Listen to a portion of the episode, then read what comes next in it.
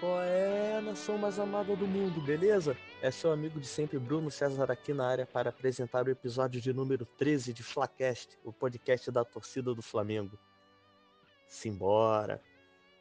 Bom, depois da, da conturbada saída de Rafinha e da festejada chegada de Isla, tivemos novidades no, no, no Ninho do Urubu.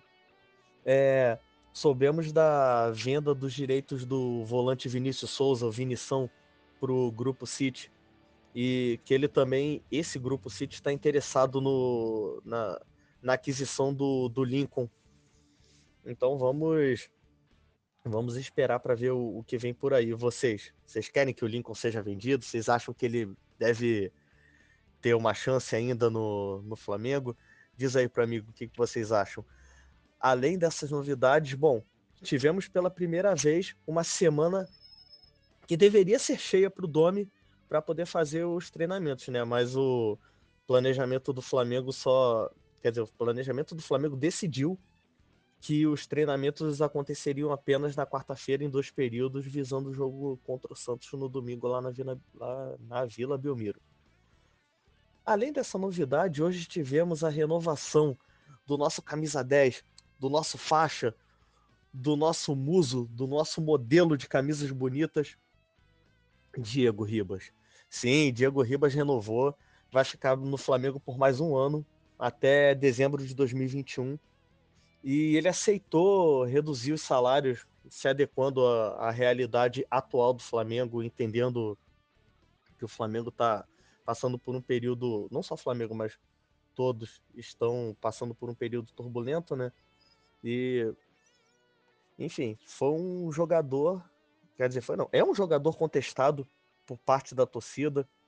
É, ele viveu muitos altos e baixos, desde pênaltis decisivos perdidos na, na Copa do Brasil, mas também viveu altos, como a sua chegada uh, ao Flamengo foi que, que em que ele foi exatamente, extremamente importante, com gols, assistências, e jogando bem até antes da sua lesão.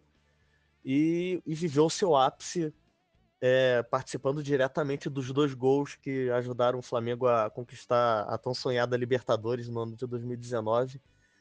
E assim, eu acho que aceitando essa renovação com, com redução e tudo mais, eu acho que ele só demonstra o quanto ele ama o clube, de verdade. Não é todo jogador que aceita isso. Uh, e, poxa, ele é um, um jogador importante, cara. O elenco gosta dele, os dirigentes gostam dele. E não só isso.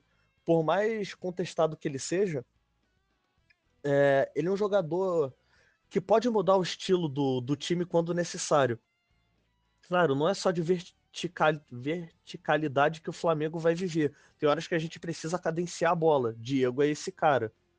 Claro que ele não é mais aquele jogador de outrora. Ele nem do próprio Flamengo, o jogador que foi em 2016.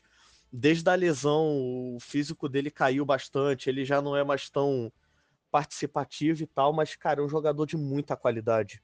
É um jogador de muita qualidade que faz bem pro elenco. Ele agrega, ele agrega demais valor ao nosso elenco. Ele já não é mais a estrela, mas é um jogador que agrega. E vou falar para vocês, eu não gostaria de ver ele reforçando um rival direto, não, cara, porque ele é um jogador de qualidade. E ele já se identificou tanto com o Flamengo que eu acho que, sei lá, seria estranho ver ele vestindo outra camisa. Assim como seria estranho ele vestindo a camisa do próprio Santos. Acreditem vocês ou não. Eu acho que, que seria bem estranho. Então, assim, cara, é um, um jogador que eu sempre admirei, para falar a verdade. Sempre quis ele no Flamengo. Fiquei muito feliz quando ele chegou. Não é demagogia, apesar de criticá-lo bastante em certos momentos, já tive meu período de raiva, mas, cara, é, é um jogador, é um jogador especial, um jogador ímpar, importante, lendário para o clube.